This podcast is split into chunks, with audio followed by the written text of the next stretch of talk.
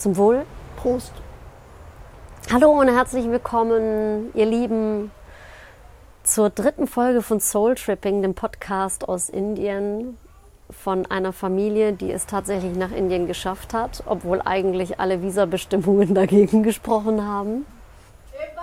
Wir sind da. Also ich bin da. Ich bin, ich bin, ich bin da, würde ich sagen. Ich bin wirklich jetzt da. Ja, absolut. Also wir sind jetzt wie viel? Äh, wir sind jetzt auch fast vier Wochen hier. Und äh, ja, ja, auf jeden Fall. Ich muss jetzt mal kurz überlegen, was alles passiert ist seit der letzten Folge. Ich glaube, da ging es noch ums Ankommen. Ähm, ich glaube, was wir noch nicht erzählt hatten, ich war dann auch noch krank geworden, sogar ziemlich schlimm. Ja, ein Thema, mit dem wahrscheinlich gerade jeder in Deutschland ziemlich vertraut ist. Äh, genau, du warst krank, Coco war krank. Genau, und so zog sich das alles noch ganz schön hin, so bis, bis wir eigentlich so alle so richtig fit waren, muss man sagen. Ja, aber müssen wir jetzt auch nicht vertiefen, ne? Das Kranksein. Nee, Ähm, wobei, ich, wobei ich natürlich, ich habe mir tatsächlich vor ein paar Tagen gedacht, eigentlich äh, müsste man auch mal über die vielen speziellen Krankheiten in Indien reden. Mhm. Aber es ist so ein bisschen eklig, das Thema, weil es gibt ja auch Krankheiten, die mh, kannte ich, habe ich erst hier kennengelernt. Ah, erzähl mal, meinst du diese bakteriellen Infektionen zum Beispiel auf der Haut? Ja. Darauf willst du wahrscheinlich hinaus, ja, das stimmt. Das kann ich nicht, genau. Das haben, äh, kriegen Kinder hier sehr oft. Also unsere Kinder, Rosemarie hatte das ein paar Mal. Holt man sich halt da, wo so viel Dreck ist, wie eben hier. Ja, ich glaube, die Genese ist, dass man sich, dass sich Kinder Mückenstiche aufkratzen. Äh, anschließend äh, bluten die und werden dann von diesem dreckigen Staub hier infiziert und darauf bilden sich dann Bakterien. Das ist Ja. so der Werdegang. Und dieses Krankheitsbild sieht dann eben so aus, dass die Kinder, also mir ist es darin aufgefallen, dass Rosemarie an einem Tag noch irgendwie drei Mückenstiche hatte und am nächsten Morgen waren es plötzlich acht. Also diese verkrusteten Wunden. Und am nächsten Tag waren es dann 16. 15, ja. Und da war ich, da wurde ich dann skeptisch und dachte, irgendwas stimmt doch nicht. Woher kommen diese Wunden? Und die sehen halt alle sehr identisch aus. Die sind wirklich kreisrund. Ist auch jetzt irgendwie nicht eklig, aber das sind halt Wunden, die über Nacht einfach entstehen auf dem Körper. Aber da gibt es ein wunderbares Medikament und dann ist das auch schon weg. Und äh, ich glaube, Was, glaub, glaube ich, in Deutschland auch nicht zugelassen ist. äh, sagte mir zumindest noch. Also es gibt Lösungen dann dafür. Aber ich weiß noch, vor ein paar Jahren war es echt schlimm, weil es hieß dann irgendwie, äh, halten Sie die Kinder ab, und wir reden hier von Dreijährigen oder so, dass sie sich nicht kratzen sollen und sie sollen auch nicht im Dreck spielen. Und ins Wasser sollen sie auch nicht, ins Salzwasser, man sich denkt, hm, nichts leichter als das. an diesem Ort. Ja. Naja, Genau, aber so viel zu äh, Krankheiten. genau. Es sei denn, ihr wollt mehr darüber hören, schreibt uns. Genau, wir, können wir noch mal ins Detail gehen. Sollen wir von der Arbeit erzählen? Ja, wobei ich habe da Eigentlich eigentlich gar langweilig. nicht. Ich, ja, und ich habe da auch gar nicht so viel zu erzählen. Wir haben, wir haben jetzt tatsächlich angefangen zu arbeiten in Indien, was wir all die Jahre nie gemacht haben. Und also meine Zusammenfassung ist, es ist genauso wie in Deutschland. Also die Arbeit ist äh, umfangreich und der Tag dadurch sehr, sehr viel kürzer, nur mit dem Unterschied, dass hier halt die Sonne scheint und man ab und zu, wenn man irgendwie eine Erfrisch- Erfrischung braucht oder eine kurze Pause, springe ich halt ins Meer. Ja, man hat halt eine, es hat der Homeoffice hier und ähm, ja, die Zeitumstellung ist halt schon Die ist herausfordernd, ja. ne? ja. Also im Grunde geht, geht unser Arbeitstag dann los, wenn wir auch schon die Kinder aus der Kita geholt haben. Also Genau. das eine Kind aus der Kita und äh, kurz danach ist dann auch Rosemarie da aus der Schule. Und dann zieht sich halt ein bisschen in den Abend hin. Ne? Also Ja. vor allem bei dir. Ich versuche Genau. immer vorzuarbeiten, schon morgen. Ja, Ähm, aber es klappt erstaunlich gut. Also Homeoffice kann ganz hervorragend viele, viele tausend Kilometer von Berlin funktionieren. Ich glaube, das Einzige, was uns manchmal einen Streich spielt, sind Stromausfälle hier. Aber Ja. die sind eigentlich auch meistens nach zehn Minuten behoben und dann geht's auch wieder. Ähm, nee, also so gesehen vielen Dank Corona. Du hast es ja. möglich gemacht. Ja, oder willst du noch irgendwas ergänzen zur Arbeit? Man hat auch einen Alltag und einen Rhythmus, ne? Und Wochenenden dann natürlich auch entsprechend. Genau, und die werden dann natürlich, die, die gestalten uns gerade echt schön. Apropos, womit wir ja auch beim nächsten Thema sind, ähm, wir haben Wochenende. Was haben wir denn letztes Wochenende heute, gemacht? Wir waren, ähm, einer, an der, einen Tag waren wir in Alcona. Heißt das Alcona? Ja, ne? Nee. Ich, also ich kenne Arcona nicht. Agonda, Entschuldigung. Wir waren Schnitt, wir waren in Agonda und haben da ähm, sind da ein bisschen rumgefahren mit den Kindern, haben dann noch Freunde getroffen. Kein abends. Mensch kennt Agonda, Agonda, Schatz. Du musst erzählen, was Agonda ist. Also eigentlich ist Agonda toll, weil es da einen Baum gibt, wo Flughunde leben. Agonda ist ein Strand auch, genauso wie Patnam oder Palolem. Und genau, also das absolute Highlight von Lagonda sind diese Flughunde, die da am Baum, an den Bäumen hängen. So an drei, vier Bäumen im Umkreis bestimmt? 200? Ich bin schlecht im Schätzen, aber es sind sehr viele. Tagsüber hängen die da halt von den Bäumen runter, fächeln sich selber Luft zu, ab und zu flattert einer mal rum, fliegt an einen anderen Ast, so da ist nicht viel Bewegung. Ich glaube abends, wo wir auch schon mal da waren, da kommt dann Bewegung rein und die brechen dann auf zu ihren Beutezügen, wahrscheinlich sich Insekten holen und sowas. Also ich hatte es noch in Erinnerung aus den letzten Jahren, dass, da, dass man wirklich so schwärmeweise diese Flughunde da oben rumflogen. Ich bin gerade, ich, ich gucke gerade so blöd, weil ich mich wirklich nicht daran erinnere, dass ich die mal in Aktion gesehen habe, die Flughunde. Doch, ich der war mal so am späten Nachmittag, also in der Dämmerung da oder vielleicht noch nicht Dämmerung, aber so wo dann schon die Abendkühle einsetzt und da wurden die dann aktiv und flogen auch wirklich rum. Bitte lass uns das nochmal machen, weil ich würde ja. das äh, gern sehen. Ich, hab, ich erinnere diese Tiere und diesen Ort immer nur tagsüber in der prallen Sonne mit diesen kleinen Vampiren, die da an diesen Bäumen hängen. Ich finde das so unfassbar süß. Also ich habe ich hab halt, ich kenne diese Tiere auch sonst nicht und staune jedes Mal, dass die nicht von den Bäumen fallen, wenn sie da so kopfüber rumhängen. Ja. Aber ich würde gerne sehen, wie das aussieht, wenn die wirklich mal in die Nacht starten. Genau, äh, und dann waren wir äh, danach in der Spice Farm, wo wir auch heute waren. Und ähm, über dieser Spice Farm ist das toll, die haben jetzt so einen Naturpool sich zugelegt. Schatz, ich glaube, du gebaut. musst auch nochmal erklären, was die Spice Farm ist. Du ja, ich glaube, ich kann das gar nicht so richtig erklären. Also das ist halt ein, eine Familie, die sich darauf verlegt hat, Gewürze anzubauen und natürlich auch irgendwie Kokosnüsse, ähm, Bananen und so. Die kochen halt super, auch aus den eigenen Gewürzen dann. Man kann eine Führung durch diese Spice Farm machen und kriegt sehr, sehr viel erklärt. Jedes Jahr mache, ja. weil ich so fasziniert bin davon. Vielleicht. Und da wächst Pfeffer zum Beispiel und Zimt, also Kakao. Also, damit kannst du jetzt, glaube ich, wirklich mehr erzählen. Also diese Spice Farm, was halt das Schöne an dieser Farm ist, die liegt halt im Landesinnern. Das heißt, wir fahren zu viert mit dem Moped fast, äh, fast eine Stunde durch eine sehr hügelige Landschaft, Dschungelgebiet, es ist einfach eine wahnsinnig schöne Strecke, wobei ich heute auch sagen muss, ich bin schon so ein bisschen, ich bin von den von der Mopedfahrt so ein bisschen, äh, mein Hintern tut mir weh. Ja, mir auch. Also es war, es ist halt, ne, also es ist auch mehr, es, man ist glaube ich fast anderthalb Stunden unterwegs pro Strecke. Und es geht hoch und runter und Aber teilweise durch winzig kleine Dörfer, wo dann nur vier, fünf Häuser stehen. Man steht dann teilweise auch einfach in diesem unglaublichen Dschungel von Goa. Ja, und die hielten jetzt auch fast immer einmal an, um dem einfach zu lauschen. Ja. Wir haben immer Affen auch gesehen bei, bei jeder Fahrt.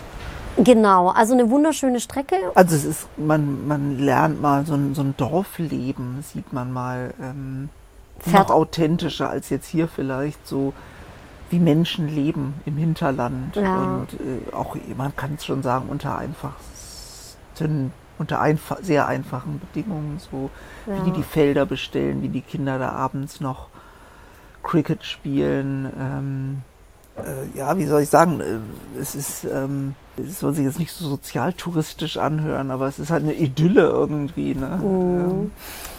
Ja, und dann diese Fahrt in den Dschungel hoch, also es ist dann sehr bergig tatsächlich. Äh, dicht bewachsen. Entschuldigung, ich äh, mag dieses diese Wort, Pässe. ich, ich, mag dieses Wort sozialtouristisch. Ja, das kam irgendwann mal hoch. Ich habe das irgendwann mal aufgeschnappt, diese, diese neue, was heißt neu, das war reden von Ende der 90er irgendwie, dass sozusagen Leute nicht einfach nur in irgendeine Stadt fahren, um den Eiffelturm zu sehen, sondern um auch ein bisschen die Familiengeschichte. Menschen, die so, die, genau die, so, die, Gesellschaft kennenzulernen, Menschen und zu verstehen und nicht nur sozusagen Sehenswürdigkeiten zu sehen. Und, genau, und die Fahrt endet dann ähm, bei dieser Spice Farm, also wir haben, eine, wir haben eine Besucherin hier, eine Katze ist gerade auf unserer Terrasse. Die kommt mhm. uns letzter Zeit nämlich öfters besuchen. Ich finde die auch wahnsinnig süß. Aber Entschuldigung. Aber sie mounts uns die ganze Zeit. Die Spice Farm, darauf wollte ich hinaus, die hat jetzt, die haben irgendwie einen ich weiß gar nicht, die ein Loch gebuddelt haben, als zumindest ein Naturpool entstanden. Und das ist so unglaublich cool, muss ich sagen. Man hat, man, es steckt einem diese, diese Fahrt in den Knochen. Man, wir kommen ja meistens so in der Spätvormittags-, Mittagshitze da an. Und dann kann man in so einen Pool springen, der im Grunde aus so einem Bachwasser sich speist. Also als ich das das erste Mal gesehen habe letzte Woche, stand ich so ein bisschen unglaublich davor. Ich habe wirklich nur gedacht, blanker Wahnsinn, was die da gemacht haben, was sie da gebaut haben. Dieser Pool ist jetzt natürlich überhaupt nicht zu vergleichen mit irgendeinem Freibad in Deutschland. Nee. Im Grunde, äh, man kann es glaube ich sich so vorstellen, man hat eine Baustelle und dann wurde irgendwie ein Loch ausgehoben für einen Keller und für den Keller werden auch schon die Fundamente gelegt, aber nur so, was ist das überhaupt? Estricht oder keine Ahnung. Und dann flutet man das Ganze mit Wasser, so ungefähr. Und jetzt ist das alles schon so leicht bemoost. Man hat auch so ein paar, so ein paar Fliesen mal so gemacht, aber auch nicht so richtig durchgängig. aber es hat total Charme. Also man hat das Gefühl, man schwimmt in so einer, ja, ausgegossenen Baugrube. Das da dann aber Treppen runter, also äh, ein Traum. Und dann haben die aber noch so, so kleine Wasserspiele auch eingebaut, dass dann äh, aus den Schläuchen dann so verschiedene Wasserfontänen äh, ins Wasser sich ergießen, die einen dann nass machen, auch noch von oben nass machen. Ein wahnsinnig schöner und umgeben halt von Dschungel, von, von Palmen, äh, ähm, Hammer. Unglaublich. Also der TÜV würde das nie im Leben Niemals. genehmigen man, die, die, die Kinder laufen da auch auf diesem, auf diesem Geländer, von dem sie eigentlich jeden Moment, also selbst die Treppen runtersteigen ins Wasser, man kann sich auf jeder Stufe eine Verletzung holen, weil da liegt halt alles rum, Stein, Geröll, alles. Aber ich weiß auch nicht, ich, ich finde es, ich, ich, ähm, also ich kann mich diesem Schwärmen von dir einfach nur anschließen. Ich finde diesen Ort magisch ich glaube, das ist es ja auch, das was so Leute wie uns äh, sozialtouristisch fasziniert, dass man solche Dinge erlebt, wo man genau wüsste, das würde es in Deutschland nie geben. Also das ist noch nicht mal noch nicht mal in der Fantasie der Menschen existiert sowas, weil man, weil, weil wir irgendwie geprägt sind von irgendwelchen Bau, äh, Baubehörde oder keine Ahnung. Äh, die, die, die, es käme keiner auf die Idee, sowas zu bauen. Nee. Und ja, das, das macht es auch irgendwie aus, dass man an einem Ort ist, den es in unseren Köpfen eigentlich gar nicht geben kann. Der Hammer, wirklich. Thomas hat ja schon gesagt, das ist eine Farm, ähm, auf der in dritter Generation angebaut wird. Und der, der, der Besitzer Chin Mai heißt er. Er weiß alles über die Gewürze, die er da anbaut. Also er kann, konnte mir sogar sagen, woher Pfeffer kommt und wie er nach Europa gekommen ist und warum man in Europa Pfeffer benutzt und kein Chili. Und hat auch so seine Theorien, warum es in Indien weniger beziehungsweise statistisch fast gar kein Alzheimer gibt. Zu der Führung gehört ja auch, dass, dass, dass Chimay uns in, in, in sein Haus führt. Das ist ein Lehmhaus also mit, mit Wänden, die fast eineinhalb Meter breit sind. Auch in seinem Haus ist überall dieser Kuhdunk. Und von Chiang Mai übrigens weiß ich auch, das habe ich nämlich in der letzten Folge total rudimentär nur erklärt, was nämlich der ganz, ganz große Vorteil an diesem Kuhdungboden ist. Er hat es uns demonstriert, er hat ein Glas in der Hand gehalten und hat ihn von eineinhalb Meter Höhe, hat er dieses Glas fallen gelassen auf diesem Boden und es ist nicht zerbrochen. Jetzt muss man sich mal vorstellen, wie das natürlich für unsere Gelenke ist, wenn man auf so einem Boden geht. Wahrscheinlich haben wir jetzt einen ganz wachsamen Geschäftsmann, der gerade zuhört und sich denkt, oh, die Idee, da biete ich jetzt in Deutschland an. Ja. Womit wir das Gülle-Problem vielleicht auch gelöst haben. Aber ich weiß nicht, ob wir die, ob, äh, diesen Kuhdung da in der Massentierhaltung, ob man den wirklich haben will. Aber die, äh, die, ähm, das Tolle an diesen Lehmmauern war halt, dass das eine natürliche Klimaanlage ist. Und zwar dahingehend, dass die, wenn sich das tagsüber aufheizt, braucht sozusagen das exakt zwölf Stunden die Hitze, bis die durch diese Mauer gegangen ist und dann sozusagen bricht die Nacht ein und sie wärmt von innen. Also die, die Wände wärmen sozusagen dann in der Kühle der Nacht. Umgekehrt die Kühle der Nacht und am Morgen kommt die Kühle ins Haus rein. Und sozusagen, wenn die Sonne dann am höchsten steht, ist es drinnen angenehm kühl. Also man hat eigentlich rund um die Uhr ein total angenehmes Klima, natürliches Klima ohne Heizung oder Klimaanlage. Und da, das, das hat mich immer wieder fasziniert, diese, dieser Mechanismus. Anderthalb Meter sind die nicht dick, aber die sind schon so von knapper Meter oder so, ja. würde ich schätzen. Ne? Äh, dicke Lehmmauern und ähm, fantastisches ja, Essen auch, immer frisch gekocht, frisch zubereitet. Und es wird gemeinschaftlich gegessen, also die kochen auch nur einmal am Tag und alle Gäste, die dann da sind, ähm, sitzen dann zusammen und essen auch gemeinsam. Und es gibt immer ein Buffet und darüber hinaus, da stehe ich dann, verbringe ich auch jedes Mal sehr, sehr gerne viel Zeit, äh, gibt es eine kleine Verkaufsecke. Und da, ich muss da immer zugreifen und finde auch Sachen, die es in unserer heimischen Küche nicht gibt. Ja, genau, da haben wir jetzt unsere Wochenenden verbracht und deswegen fühlt sich das ziemlich gut an. Ziemlich schön. Ich wollte aber eigentlich heute auch mal über was anderes reden, weil ich wahrscheinlich immer den Eindruck erwecke, nur von diesem Land zu schwärmen und alles so ein bisschen zu verklärt darzustellen. Indien ist natürlich nicht nur super schön. Eine sehr große Herausforderung ist Indien für deutsche Feministinnen, was wir beide ja sind, würde ich mal sagen. So wurde ich noch nicht bezeichnet als Feministin, aber ähm, ja, danke, danke für das. Äh zutrauen.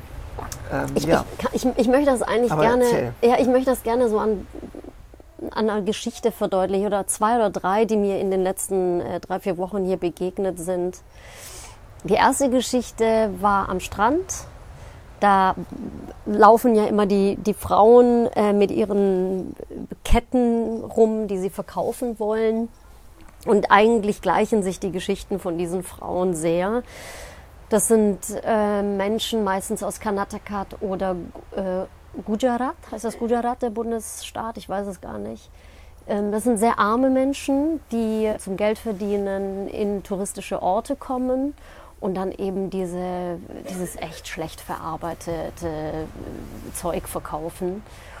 Und da habe ich mich neulich mit einer Frau unterhalten und meistens fangen die eben Gespräche an über Kinder und ich frage dann auch immer zurück und hast du auch Kinder? Und dann sagt mir die eine Frau, ja, ja, ich habe äh, drei Kinder und äh, hat mir dann erzählt, dass sie mit 15 Jahren verheiratet wurde. Äh, ihr ältestes Kind ist jetzt 17, sie ist jetzt 32 und sowas ähm, betrübt mich schon, wenn ich sowas höre. Sie hat einfach nur gesagt, ja, das ist unsere Kultur. Aber so eine Heirat bedeutet natürlich für so eine junge Frau, dass das Leben erstmal vorbei ist für sie. Sie hat keine Chance mehr auf Bildung. Sie hat keine Chance mehr auf irgendeine freie Entscheidung. Sie kommt in einen fremden Hof. Wir haben ja in der letzten Folge schon erzählt, dass Frauen, die heiraten, immer auf den Hof des Mannes ziehen. Genau, also ich meine, das heißt halt aber auch in der Konsequenz, wenn Töchter geboren werden, haben halt Familien erstmal ein Problem, weil sie die früher oder später verheiraten müssen irgendwie. Ne? Also sozusagen der Gedankengang, der vielleicht bei uns ist, irgendwie, egal ob Mädchen, Junge, gehen in die Schule, studieren, äh, machen da, das ist da gar, das, das ist sozusagen ein komplett anderer Lebensweg, dass da im Grunde mit der Geburt, äh, ob man jetzt das X oder das Y-Chromosom bekommt, äh, noch als zweites, entscheidet tatsächlich äh, einen komplett anderen Lebensweg. Also man das, hört das berührt mich halt. Ne? Und tatsächlich, und ich glaube, das, das macht viel, ob man, ob dann ein Mädchen aufwächst mit dem Gefühl, eigentlich bin ich ein Problem und, eigen, und also generell ein Gefühl nur der Minderwertigkeit. Ein Begriff, der dann sehr, sehr oft fällt im Zusammenhang mit ich habe Töchter ist unfortunately. Ja. Also ja, man freut sagt sich ja hier. Schon alles dann, ja, ne? man, man, man, man freut sich, Frauen freuen sich eigentlich nicht, wenn sie ein, ein Mädchen bekommen. Und wenn es dann auch noch mehrere sind, dann wird es als fast schon als Familientragödie empfunden. Und ist, ist es ja faktisch so durch dieses durch diese Tradition. Ne? Also jetzt einfach zu sagen, hey, weißt du was, deine, deine drei Töchter, die verheiratest du einfach nicht mehr und gibst auch nicht mehr dieses ganze Mitgift mit, weil die, die Familie muss ja die Hochzeit der Tochter bezahlen. Ja, nicht nur die Hochzeit, ich glaube, die müssen tatsächlich äh, Geld mit in die Ehe nehmen. Und wir gehen jetzt tatsächlich morgen auf eine solche Hochzeit? Das stimmt. Also es ist ja schon so, dass wenn man nach Indien kommt, verliebt man sich, glaube ich, sofort oder ist auch sofort abgestoßen von dem Land. Mhm. Und ähm, tatsächlich die Leute, die wir hier treffen, sind ja meistens tatsächlich, haben sich verliebt in dieses Land und wir ja auch, kann man sagen. Und es ist tatsächlich eine unglaublich, unglaubliche, aber auch unglaublich schwer zu beschreibende Spiritualität hier. Ich habe das Gefühl, fast jeder, der hierher kommt, macht irgendwie eine Veränderung durch. Ich erinnere mich ziemlich gleichzeitig, als wir zum ersten Mal da waren, gab so ein, war so ein Mann da äh, und ich glaube, der hatte noch ein, ein weißes Hemd, einen Anzug und jetzt, der scheint jetzt immer wieder herzukommen. Jetzt habe ich, hab ich den seit, seit Jahren nicht mehr irgendwas als Oberkörper tragen hab sehen. Also der, der war immer mit nacktem Oberkörper, ist auch schon so ein bisschen älter und ähm, und scheint da total seinen Film, sein, sein Ding gefunden zu haben in diesem Land und sein Glück auch irgendwie. Ne? Ähm, naja, weil man hier ja auch ein Stück weit, das ist ja auch bei uns einfach unglaublich unvorstellbar. Ne? Wie viele, also ich, man sieht hier so viele Leute barfuß laufen.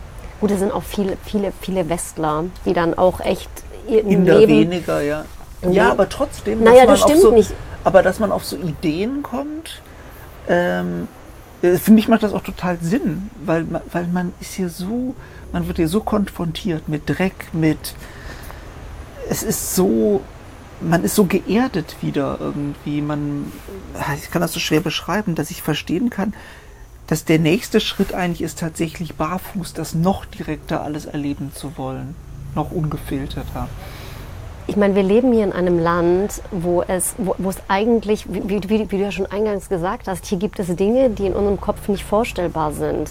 Also nehmen wir uns einfach mal nur so ein Baba-Leben heraus. Ja? die von oben bis unten eingeäschert sind, die nur noch mit so einem Tuch bedeckt rumlaufen, die ihr Baba-Leben damit eigentlich begonnen haben, dass sie alle ihre Dokumente verbrennen in einer Zeremonie. Also sie verbrennen ihre Identität und alles Weltliche sozusagen und leben dann als Baba. Leben von Spenden und keine Ahnung von was sonst. Eigentlich von Spenden. Und das äh, ist ja in unserer Kultur vollkommen undenkbar. Und das ist natürlich, glaube ich, für Westler wahnsinnig verlockend, wenn die nach Indien kommen, erstmal diesen Kulturschock wahrnehmen und dann im Laufe einer Reise sich so denken, hey, ich will jetzt frei sein, ich will jetzt, ich, ich kann hier sein, was ich sein will. Und deswegen sieht man hier alles Mögliche, aber man begegnet auch, muss man sagen, auch ganz schön viel Scharlatan. Und mir ist, nämlich, mir ist nämlich eine Geschichte eingefallen, die uns ähm, unser Freund Stefano vor ein paar Jahren erzählt hat mit dem Teufel. Mm. Du erinnerst dich an diese Geschichte, die können wir, können wir vielleicht noch ans Ende setzen, mm. die das ganz gut beschreibt. Und ich habe das Gefühl, fast jeder erlebt mal Geschichten in der Art, wo, wo so ein bisschen In der, der ja. Verstand, wo man an seinem Verstand zweifelt. Er hat sich, er hat jemanden kennengelernt, ist mit ihm ins Gespräch gekommen, ähm, der auch ein bestimmtes Aussehen hatte. Ich sage jetzt mal, war blond, hatte eine Brille und klein. Und dann sagte irgendwann diese Person zu ihm selber, ich bin der Teufel. Stefan hatte, hat ganz krasse chronische Rückenschmerzen, die, die er seit Jahrzehnten mit sich rumschleppt, und hat ihm gesagt, ich kann dir diese Rückenschmerzen nehmen. Weißt du noch genau, gab es da eine Bedingung? Bestimmt, aber ich habe auch gerade tatsächlich überlegt, was eigentlich die, die Bedingung war. Also ich habe, ich glaube, er hat ja nur angedeutet, dass er gesagt hat, aber wir müssen dann ein Geschäft eingehen. Genau. Und, ähm, und während sie sich unterhalten hatten, merkte er auf einmal, Moment, der ist ja gar nicht mehr blond und klein und hat eine Brille, sondern er ist relativ groß und schwarzhaarig. Ja, also Stefano hat uns gesagt, dass er sein Äußeres gewandelt hat im Laufe des Gespräches. Vor allem als der Teufel, so hat er ihn ja auch Genau, und ja, und er war echt aufgelöst am nächsten Tag. Ja, als, als er so erfahren hat oder mitbekommen hat, Stefano wollte sich auf diesen Deal nicht einlassen. Und diese Person sagte dann irgendwann mal zu ihm, dann können ja deine Schmerzen nicht so schlimm sein. Dann sind sie offenbar noch nicht groß genug. Dann sind sie offenbar noch nicht groß genug. Ja, das hat dann, das hat dann irgendwie so ein bisschen für Aufruhr gesorgt, tagelang noch. Ne? Stefan, Stefano war schon ganz schön erregt. Ja, weil er hatte ihn dann auch noch mal gesehen, ne? irgendwie in einem anderen Kontext, wo er sich dann wieder mit anderen Leuten unterhalten hat, also den Teufel. Na, Äh, und auch und ich fand es auch irgendwie, ich habe ihm das total abgenommen, diese Geschichte. Ich also, auch. ne, ähm, Also nicht nur du bist ein Spinner, auch ich war in dem Moment Spinnerin. Ja, aber ich ist genau das ist genau das ist Indien irgendwie. genau. Und sowas erlebt man, glaube ich, nicht auf Ibiza oder äh, auf Lanzarote. So, da, das sind so die Stories, die dann irgendwie. Aber wir finden das Kommen. gerne für euch heraus. Okay. Ja. Ich denke, wir haben euch jetzt echt ganz schön voll gequasselt. Nehmt mal jetzt all diese schönen Gedanken mit und hört uns auch das nächste Mal zu. Oder geht auf unseren Instagram-Account. Genau, da wird, ich glaube, da wird auch mal ein Bild von dem Naturpool landen, falls es nicht schon da ist. Also dann, Schön, dass ihr dabei wart. Vielen Dank. bis zum nächsten Mal. Bis zum nächsten Mal, ja. Ciao. Tschüss.